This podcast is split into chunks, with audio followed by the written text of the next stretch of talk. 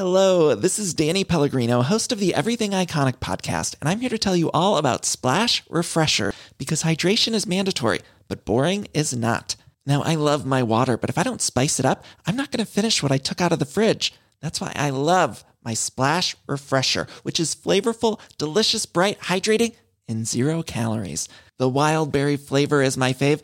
No, wait, is the pineapple mango flavor my fave? You know what? All five craveable Splash Refresher flavors are my fave because they're so delicious. So get hydrated and enjoy it with Splash Refresher. ACAST powers the world's best podcasts. Here's a show that we recommend. The Real Housewives is a guilty pleasure for most, but if you're looking to not feel guilty about that pleasure, tune in to Everything Iconic with me, Danny Pellegrino, where I break down all the messy moments and behind the scenes antics of Bravo's popular franchise. And on Everything Iconic, I also interview celebrity guests like Kelly Ripa, Kiki Palmer, Drew Barrymore, Cameron Diaz, and more about their guilty pleasures, their past work, and so much more. So if you're pop culture obsessed and find yourself watching way too much reality TV like me, tune in to Everything Iconic with Danny Pellegrino wherever you listen to podcasts. ACAST helps creators launch, grow, and monetize their podcasts everywhere. ACAST.com.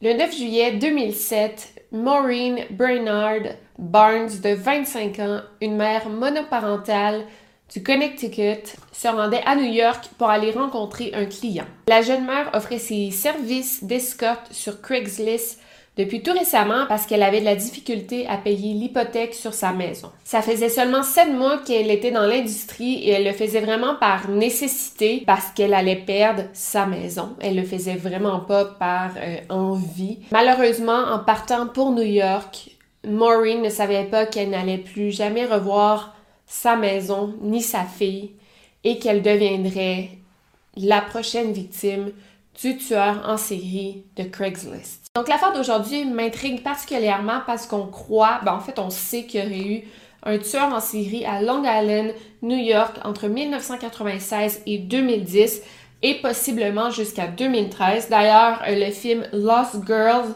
est basé euh, sur le livre Lost Girls euh, qui est sur Netflix. En fait, tout le monde me demandait d'en parler. J'en parle enfin aujourd'hui. C'est basé sur cette affaire. Euh, je sais que Lost Girls, c'est vraiment basé sur l'affaire de Shannon euh, Gilbert. Euh, Gilbert, Gilbert? ben là, aujourd'hui, moi, je veux vraiment plus parler du tueur en série que l'affaire Shannon Gilbert. Je pourrais faire une autre vidéo sur l'affaire de Shannon, si vous voulez. Mais là, aujourd'hui, je veux vraiment plus parler du tueur en série et des victimes qu'il a faites plus que Shannon. Donc on l'appelait le Long Island Serial Killer. Euh, il est parfois aussi appelé le Gilgo euh, Beach Killer parce que la plupart des victimes étaient retrouvées sur la, plage Gilgo, la, Gilgo Beach, ou finalement on l'appelait aussi parfois euh, le Craigslist Ripper parce que la plupart des victimes disparaissaient après avoir placé une offre ou une annonce sur Craigslist Craigslist, euh, ben, tout le monde connaissait, mais c'est au Québec, c'est comme Kijiji. Euh, en France, c'est comme un site de petites annonces classées.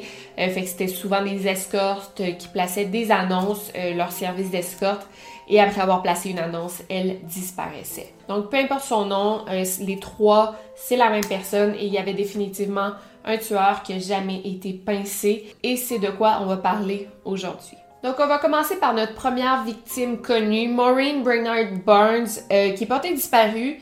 Et quelques jours plus tard, euh, l'une de ses amies, Sarah Carnes, reçoit l'appel d'un homme inconnu. Puis ça venait aussi d'un numéro inconnu. L'homme au bout du fil dit qu'il vient de voir Maureen, qu'elle est toujours en vie et qu'elle loge dans un bordel. Il dit que le bordel est situé dans le Queens, dans, dans Queens à New York, mais il veut pas dire où exactement. Ben, le bordel, j'ai traduit ça, mais il dit que c'est un whorehouse. Euh, c'est ça, ça équivaut à peu près à un bordel en français. L'homme dit Ah, je vais rappeler pour donner l'adresse exacte, mais évidemment, l'homme n'a jamais rappelé. Euh, Sarah Carnes, l'amie de Maureen, dit que l'homme n'avait pas d'accent de New York ni de Boston. Euh, c'est les seules informations qu'elle a pu donner. Deux ans plus tard, c'est au tour de Melissa Barthélémy de 24 ans qui disparaît à son tour le 10 juillet 2009, donc c'est vraiment deux ans plus tard. Elle, elle vivait dans le Bronx à New York, donc toutes les victimes euh, venaient de l'État de New York. Elle aussi travaillait comme escorte et publiait ses annonces sur Craigslist. Euh, la soirée de sa disparition, on sait qu'elle a rencontré un client. On sait aussi qu'elle a déposé dans son compte de banque 900 dollars américains et elle a essayé euh, d'appeler son ex-petite amie, mais elle n'a pas obtenu de réponse. La semaine suivant sa disparition, sa petite sœur Amanda a reçu plusieurs appels provenant d'un homme euh, qui avait des propos très vulgaires et insultants. C'est un homme mystérieux qu'elle ne connaissait pas, évidemment. Le plus bizarre, c'est que les appels provenaient du téléphone de Melissa, la femme disparue. Euh, fait qu'on pense qu'il provenait du tueur euh, de Melissa. Et les appels ont duré cinq semaines. Amanda a dit que elle croit que l'homme était un homme blanc, entre 20 et 30 ans. Il avait une voix très menaçante, mais C'était vraiment troublant en fait. L'homme demandait à Amanda si elle était une pute comme sa sœur. Il a dit Ouais, ben Melissa est déjà morte, puis moi je vais la regarder pourrir. Fait qu'imagine-toi, ta soeur est portée disparue, puis on dit ces propos-là, c'est extrêmement troublant. La police a retracé les appels qui provenaient de différents endroits, dont Manhattan et le Madison Square Garden. Ils provenaient des endroits différents à chaque fois, mais malheureusement, on n'a jamais pu retracer qui faisait les appels. Suite à ça, c'est au tour de Megan Waterman de 22 ans à disparaître. Elle disparaît le 6 juin 2010 après avoir placé une annonce d'escorte sur Craigslist encore une fois. Au moment de sa disparition, elle logeait dans un motel de Hope Pouge, euh, ça s'écrit comme ça, à New York. Et encore, là, tu sais, on dirait qu'il est comme dans un killing spree parce que sans perdre de temps, c'est au tour de Amberlyn Costello de 27 ans à disparaître de North Babylon à New York, une ville qui est au nord de Gilgo Beach. La jeune femme était une escorte elle aussi et elle a disparu le 2 septembre 2010. La nuit de sa disparition, elle rencontrait un homme euh, qui l'avait appelé à plusieurs reprises euh, qui lui a offert 1500 dollars pour ses services. Donc on remarque ici un pattern, il y a beaucoup de jeunes femmes qui disparaissent, c'est toutes des escortes.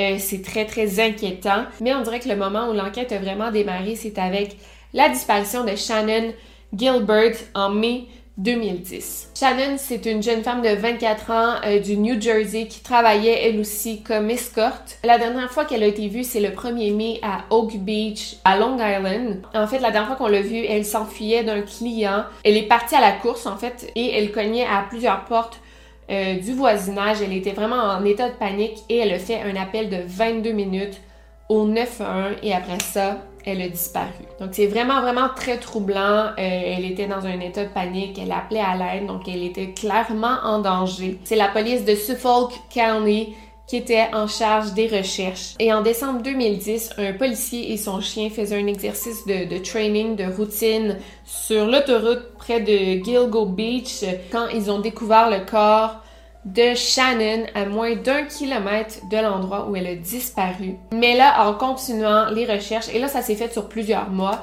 euh, mais ils ont découvert 10 autres corps, donc ceux de 8 femmes un homme et un enfant. Mais là, c'est en fait, ils ont découvert, un torse là, après en avril, ils ont découvert d'autres corps, mais là, en tout, ils ont découvert 10 corps. Et c'est là qu'ils se sont rendus compte que, bon, il y avait affaire à un tueur en série qui ont dénommé euh, le tueur en série de Long Island. Une récompense de 25 000 a été offerte pour aider à résoudre les meurtres de Long Island. Donc, vous l'aurez deviné, les corps appartenaient à Amberlyn Costello, Melissa Barthelemy, Maureen Brainard Barnes, Megan Waterman, une certaine Jessica Taylor de 20 ans qui avait disparu en 2003, donc ça fait quand même un moment. Son corps avait été démembré et elle aussi travaillait comme escorte. Une certaine Valérie Mack qu'on vient tout juste d'identifier en mai 2020, euh, donc ça fait vraiment pas longtemps. Euh, donc, c'est génial. Ça, c'est toutes euh, les Do Network, Do Project qui, permettent d'identifier les corps. C'était une jeune femme de 24 ans de Philadelphie. Elle aussi, elle avait été démembrée et travaillait comme escorte. Finalement, il reste quatre victimes à identifier. Donc, ça reste des John et des Jane Doe et on va les voir ensemble. Je trouve ça toujours intéressant de voir les, différentes identifications des John Doe et Jane Doe. Donc, on va commencer par le John Doe qu'on a, retrouvé. C'est un jeune homme asiatique entre 17 et 23 ans qui est mort après avoir été frappé à la tête en anglais, si vous voyez des, films, euh, des films criminels et tout, on appelle ça blunt force trauma. Donc, euh, c'est un coup à la tête. Euh, il travaillait probablement comme escorte et portait des, vêtements pour femmes. Il mesurait 5 pieds 6, il lui manquait 4 dents et on pense qu'il était mort depuis 5 à 10 ans. On pense que le tueur l'a engagé comme escorte en pensant que c'était une femme, puis quand il s'était rendu compte qu'en fait c'était un homme, il s'est fâché puis il l'a tué, mais en même temps, il a tellement tué de femme genre que, tu sais, je, sais pas si ça a vraiment de l'importance, là, who knows. Mais bon, euh, fait que ça, c'est une de ses victimes. Ensuite, on a Baby Doe. C'est une fillette qui avait entre 16 et 24 mois. Il n'y avait aucun signe de traumatisme sur la fillette. Quand on l'a retrouvée, c'était vraiment juste un squelette. Euh, l'enfant portait des bijoux en or, donc des boucles d'oreilles et un collier en or. Et c'était euh, une petite fillette noire. c'était la fille de Peaches euh, slash Jane Doe numéro 3. Euh, donc ça, c'est assez intéressant. Dans fond, donc on a, on a la Baby Doe, puis on a Peaches. En fait, en juin 1997, euh, il y a le torse d'une femme noire qui a été retrouvé dans la ville de Lakeview, New York. Le torse a été retrouvé dans un container en plastique. La victime avait un tatou de pêche en forme de cœur, puis c'était comme mordu. Ben, pas, le, tatou, ça faisait comme une morsure, euh, sur la poitrine. Fait qu'on a, on a nommé la Jane Doe Peaches en, l'honneur de son tatou. Mais là, en 2011, on a trouvé euh, des ossements dans un sac de plastique près de Jones Beach State Park qu'on a nommé Jane Doe Number 3. Mais là, grâce à l'analyse ADN, on a déterminé que c'était la mère de Baby Doe. Donc, Jane Doe Tree, c'était la mère de Baby Doe. Fait que y a sûrement que euh, le Long Island serial killer a tué la mère et sa fille. Et finalement, en 2016, on a pu faire le lien que Peaches et Jane Doe Number 3, c'était la même personne. Donc, le torse et les ossements trouvés, y appartenaient à la même personne. Fait que ça, ça résout comme un peu un cas. Euh, fait que c'est quand même intéressant. Euh, fait que si on trouve l'identité de Peaches ou de Jane Doe Tree, ça va résoudre pas mal l'affaire. Aussi, en avril 2011, à Tobey Beach, on a trouvé un crâne humain qu'on a pu relier aussi à deux jambes trouvées en 1996 dans un sac de poubelle à Fire Island. Ça, c'est notre autre Jane Doe. Mais étrangement, les policiers ne considèrent pas que Shannon Gilbert aurait été tué par le tueur en série. Fait qu'on on pense qu'un tueur en série, le Long Island Serial Killer, mais on pense pas que Shannon Gilbert aurait été tué par le tueur en série. Ben, les policiers pensent pas ça. Ce qui est plutôt étrange parce qu'on a trouvé tous ces corps-là, dont Shannon, était comme son corps a été trouvé pas très loin de ces corps-là, mais il disait non non Shannon c'est un cas à part. En fait, selon les enquêteurs, Shannon euh, n'aurait pas été victime d'un crime. et en fait, ils croient que en tentant de s'enfuir, elle aurait été comme prise dans les buissons, dans les branches et se serait noyée. Mais le coroner, quand il a fait une analyse, en fait, quand il a fait une autopsie, il n'a pas été capable de déterminer la cause de sa mort. En fait, c'était inconclusive. Donc, euh, ça n'a pas vraiment de sens de dire que c'est un accident, euh, ni dire que c'est un homicide. D'ailleurs, on ne sait pas. Et ce qui est vraiment étrange, c'est que sa mère, Mary, elle croit, ben elle, croit pas du tout à ça. Elle croit que sa fille a été assassinée, bien sûr. Moi aussi, je croirais ça. Et quand elle demande aux policiers d'entendre l'appel 911 de 22 minutes, les policiers ne veulent pas lui donner accès à l'appel 911. Qu'est-ce qu'ils ont tant à cacher? Parce que moi, ce que je trouve intéressant aux États-Unis quand je fais des vidéos sur des affaires américaines, c'est que bien souvent, on a accès aux appels 911, puis moi, je trouve ça tellement cool qu'on ait accès à ces appels. Puis là, ben c'est cool, le public a toujours accès à ces appels, mais pourquoi dans le cas de Shannon Gilbert, on n'a pas accès à l'appel? Pourquoi les policiers veulent cacher ça? qu'est-ce qu'ils ont tant à cacher? Donc, si les policiers croient que Shannon, elle était victime d'un accident, ben, raison de plus pour donner accès à la- à l'appel 911. Tu sais, si t'as rien à cacher, ben là, ben oui, c'est un accident, ben donne-lui accès à l'appel, tu sais. Je sais pas si vous comprenez. Puis vous vous rappelez, dans le fond, Shannon, cette soirée-là, elle allait rencontrer un client et elle s'est enfuie en courant, elle était en panique. Vous devez vous demander c'est qui le client, est-ce qu'il est suspect, c'est parce qu'on l'a quand même vu s'enfuir d'une maison. Euh, pourquoi il n'a pas été rencontré?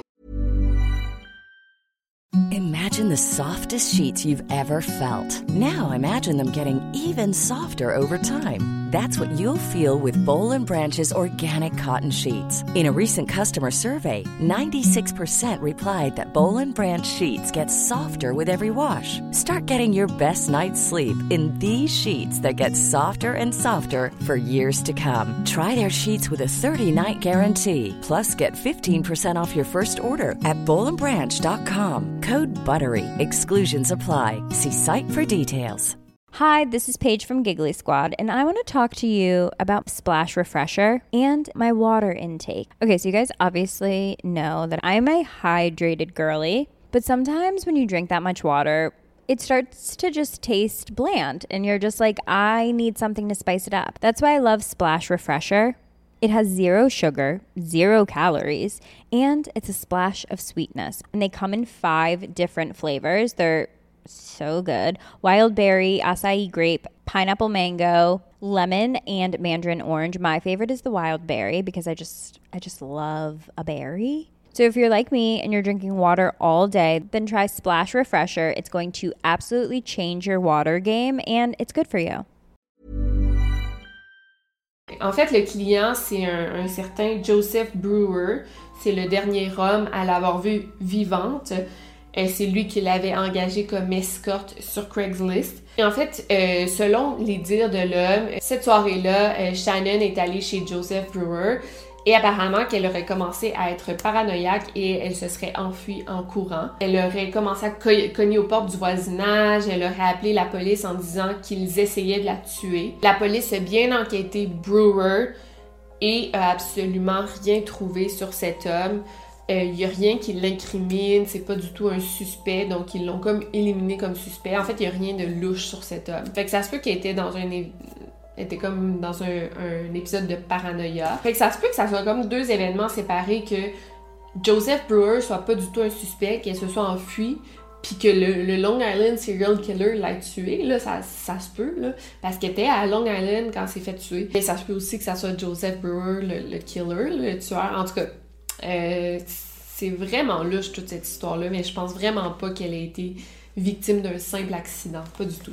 Mais là, je veux pas m'éterniser sur le cas de Shannon Gilbert parce que là, on parle du Long Island serial killer. Je veux pas m'éterniser sur chaque victime, mais c'est quand même intéressant. Je préfère juste une vidéo sur elle. là. Euh, je vais pas en faire une juste sur elle non plus parce qu'il y a un film là, sur Netflix là-dessus. Mais bref, on va continuer. Donc, les profileurs ont fait un genre de profil euh, du possible tueur euh, qui est probablement, selon eux, un homme blanc entre 25 et 45 ans et qui connaît très très bien le sud de Long Island. Donc, euh, qui vit là ou qui aurait déjà habité là. Plusieurs des victimes ont été retrouvées dans des sacs de jute. Euh, je pense que c'est des sacs de jute qu'on appelle en français. Je vais vous montrer euh, de quoi ça a l'air, ça. Donc, il devait avoir accès à ces sacs de jute dans le cadre de son travail quelque chose comme ça. Euh, c'est possible aussi qu'il connaisse des techniques policières, donc qu'il ait déjà travaillé dans la police ou qu'il ait des contacts dans la police. Des amis, quelqu'un dans sa famille, ou que lui-même fasse partie de la police, genre à la...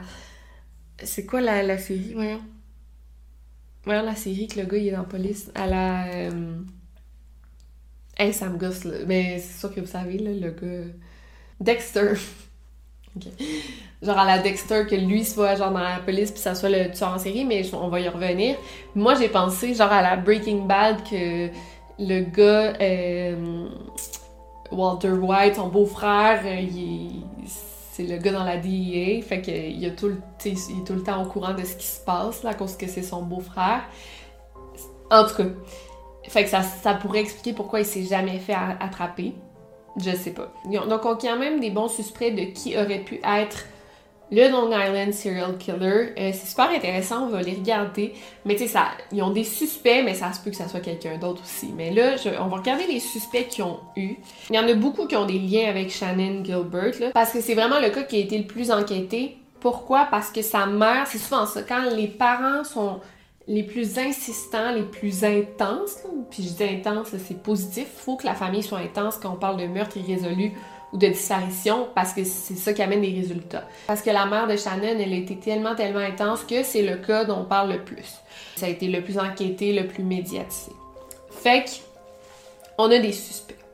Premièrement, on a un certain James Bissett, un homme d'affaires assez riche, qui s'est suicidé deux jours après que le corps de Shannon soit retrouvé. Et apparemment que Shannon était souvent engagée en tant qu'escorte euh, par James Bissett, donc, ils se connaissaient. Donc, quand elle, a été retrouvée, il s'est suicidé deux jours après. Donc, avant que les policiers l'interrogent. Est-ce qu'il était profondément affecté? Peut-être, mais peut-être qu'il y avait quelque chose à se reprocher aussi. Et apparemment aussi que cet homme avait euh, accès à des sacs de jute dans le cadre de son travail. Mais il est mort, donc c'est difficile d'enquêter là-dessus. Voilà, ça, ça serait notre premier suspect. Deuxièmement, il y a le docteur Peter Hackett, un résident de Oak Beach, euh, Long Island, euh, qui a appelé la mère de Shannon, Mary, deux jours après la disparition de Shannon. Il a dit qu'il y avait une maison pour filles délinquantes et qu'il prenait soin de Shannon. OK? Mais là, trois jours plus tard, il a appelé Mary à nouveau en niant avoir eu contact avec Shannon. Il dit Ouais, ce que je vous ai dit, c'était pas vrai. Et quand la police l'a rencontré, ben, l'a appelé pour, savoir un peu plus. Il a tout nié. Il a dit non, j'ai jamais parlé à Mary, c'est pas vrai, je l'ai jamais appelé. Mais là, la police, ils ont bien vu qu'il y avait deux appels avec Mary. Pourquoi vous vous mentez? Fait que ça, c'est vraiment bizarre. D'ailleurs, les ossements de Shannon ont été retrouvés pas très loin de, de la maison de cet homme-là. Mais là, la police a découvert que c'était pas la première fois que cet homme-là se plaçait dans des événements médiatiques importants. Il aimait ça comme avoir l'attention sur lui ou exagérer son rôle dans des événements importants. Euh, en, gros, c'est un peu un mythomane, si on veut. Euh, fait qu'il y en a beaucoup qui confessent des affaires de même, des, meurtres, alors qu'ils n'ont aucun lien avec des meurtres. Euh, fait que c'est un peu le genre de cet homme-là. Aussi, le soir de la disparition de Shannon, Dr. Hackett était à la maison avec sa femme et ses enfants. Donc, la police l'a éliminé comme suspect. Euh, dans le meurtre de Shannon et des autres victimes. L'un des suspects les plus intéressants, je trouve, c'est un certain John Bitrolf, un charpentier de New York dans la cinquantaine. Euh, il a été euh, arrêté en juillet 2014 pour les meurtres de trois travailleuses du sexe, une certaine Rita Trangrady, tuée en 1993 dans le comté de Suffolk, donc Suffolk County, une certaine Colleen McNamee, tuée en 1994 à Shirley, New York. Et euh, il est suspect dans le meurtre de Sandra Costilla, euh, tuée en 1993 à North Sea, New York. Et, les enquêteurs ont vraiment vu des similarités entre les scènes de crime de Gilgo Beach et celles de Bitrolf. Et aussi, Bitrolf, vivait à Manorville, à environ 5 km de l'endroit où on a trouvé deux euh, des victimes, deux des, nombreuses victimes du Long Island Serial Killer. Parce que, bon, on a trouvé 10 victimes qui étaient un peu éparpillées, mais qui étaient toutes très proches. Il y en a deux de ces victimes qu'on a retrouvées à Manorville. Et étrangement, dans tout ça, la, fille d'une des victimes, Rita Trangerdy, sa fille, c'était l'une des meilleures amies de Melissa Barthelemy, l'une des victimes du euh, Long Island Serial Killer. Fait que c'est comme une drôle de coïncidence. Et aussi, avant de disparaître, Melissa Barthélemy recevait beaucoup, beaucoup d'appels de Manorville. Et on sait pas c'est qui qui l'appelait, mais elle recevait des appels de cet endroit. Donc, c'est un suspect super intéressant et on sait qu'il tuait des travailleuses du sexe. Il est en prison, il a rien avoué, il veut pas, il veut pas parler de tout ça, mais Bon, ça reste intéressant. Et le dernier suspect que je trouve super intéressant aussi, c'est James Burke, l'ancien chef de police du département de Suffolk County, ceux qui sont en charge de, l'enquête. Euh, en novembre 2016, Burke a été mis en prison pour 46 mois pour avoir battu un homme qui a volé un sac de sa voiture. Et fait qu'il y a un homme qui a juste volé son, un sac dans l'auto de la police. Et ils se sont rendus compte que le sac était rempli de sex toys puis de pornographie. Puis là, il y a une escorte qui a fait un témoignage qui avait été engagé par le chef de police pour avoir euh, du sexe avec lui. Premièrement, c'est illégal d'engager des, prostituées. La prostitution, c'est illégal euh, dans l'État de New York. Fait que ça, premièrement, c'est illégal. Et lui, quand il a engagé l'escorte, il dit « Je veux avoir du rough sex avec toi. » OK. Et cette femme avait déjà dit qu'elle avait vu euh, James Burke en train de traîner une autre escorte sur le sol par les cheveux. Il la traînait même par les cheveux. Fait qu'il n'y a vraiment aucun respect pour la femme. Euh, il engage des escortes. euh, il aime le sexe hardcore. Bon, ça, veut, ça fait vraiment pas de lui un meurtrier. Mais, tu sais, c'est un chef de police. on- Mais on sait que les profileurs avaient dit qu'il y avait des possibilités que le tueur en série ait des contacts dans la police ou soit au courant des techniques policières. Et aussi, durant l'enquête pour trouver le tueur en série, le FBI avait offert son aide euh, au département de police et euh, James Burke avait comme bloqué l'offre du FBI. Il avait dit non, on veut pas vos services. Donc, il voulait vraiment pas que le, FBI soit impliqué. C'est tellement louche. Euh, pourquoi tu veux pas que le FBI soit impliqué? Est-ce que tu as quelque chose à cacher? Bref, ça serait quand même un candidat intéressant. Euh, là, il est en prison. Je sais pas s'il est encore en prison, mais il, il est plus chef de police. Euh, mais bon, il n'y a aucune preuve contre lui, c'est juste peut-être un suspect intéressant. Donc cette année, en janvier 2020, la police de Suffolk County a rendu public les images d'une ceinture trouvée sur l'une des scènes de crime. Elle avait les lettres, euh, ben, c'était HM ou euh, WH, dépendamment si tu la regardes à l'envers ou à l'endroit. Puis on croit que la ceinture appartenait au tueur et non à l'une des victimes. Euh, donc la police veut pas trop donner de détails euh, sur, euh, sur ce qu'ils ont trouvé là, sur la ceinture pour, parce que c'est encore une enquête en cours. Et apparemment qu'ils utilisent une nouvelle technologie qui leur permettrait vraiment de, de relier la ceinture au tueur. Donc comme vous pouvez voir, l'enquête est vraiment en cours encore, là, puis on est vraiment en plein dedans. Fait que moi j'ai bon espoir qu'on va probablement le retrouver un jour. On va probablement savoir c'est qui le Long Island Serial Killer ou le Craigslist Ripper. Mais là, il a arrêté de tuer. Euh, ça, qu'est-ce que ça veut dire? C'est peut-être parce qu'il est déjà en prison, peut-être parce qu'il est mort, ou peut-être qu'il a changé de ville ou d'état ou de pays. Ça, c'est souvent pour ça. Mais ce qui est heureux dans ça, c'est que la police enquête encore et euh, ils tiennent vraiment encore à savoir c'est qui. Et euh, ben, ils laissent pas tomber les victimes dans tout ça. Fait que voilà, euh, là j'ai pas tout dit, il y a tellement de détails dans cette histoire-là, mais j'espère que vous avez aimé cette vidéo. Si vous avez aimé, laissez-moi un gros thumbs up, je vous encourage à aller regarder le film euh, sur Netflix, il y a beaucoup plus de détails que j'ai pas pu dire dans cette vidéo. Et sinon, euh, c'était Victoria Charlton. N'oubliez pas de barrer vos portes et de garder l'œil vert. Over and out. Hi, this is Paige from Giggly Squad, and I want to talk to you about Splash Refresher and my water intake. Okay, so you guys obviously know that I'm a hydrated girly, but sometimes when you drink that much water, it starts to just taste bland, and you're just like, I need something to spice it up. That's why I love Splash Refresher.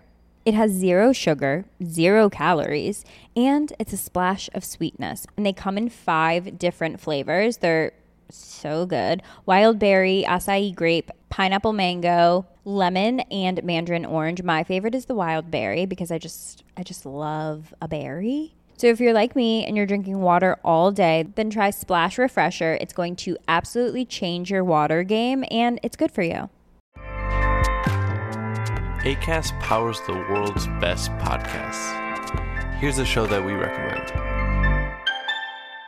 The Real Housewives is a guilty pleasure for most, but if you're looking to not feel guilty about that pleasure, tune in to Everything Iconic with me, Danny Pellegrino, where I break down all the messy moments and behind the scenes antics of Bravo's popular franchise. And on Everything Iconic, I also interview celebrity guests like Kelly Ripa, Kiki Palmer, Drew Barrymore, Cameron Diaz, and more about their guilty pleasures, their past work, and so much more. So if you're pop culture obsessed and find yourself watching way too much reality TV like me, tune in to Everything Iconic with Danny Pellegrino wherever you listen to podcasts.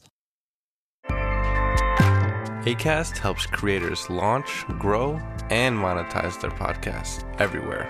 ACAST.com.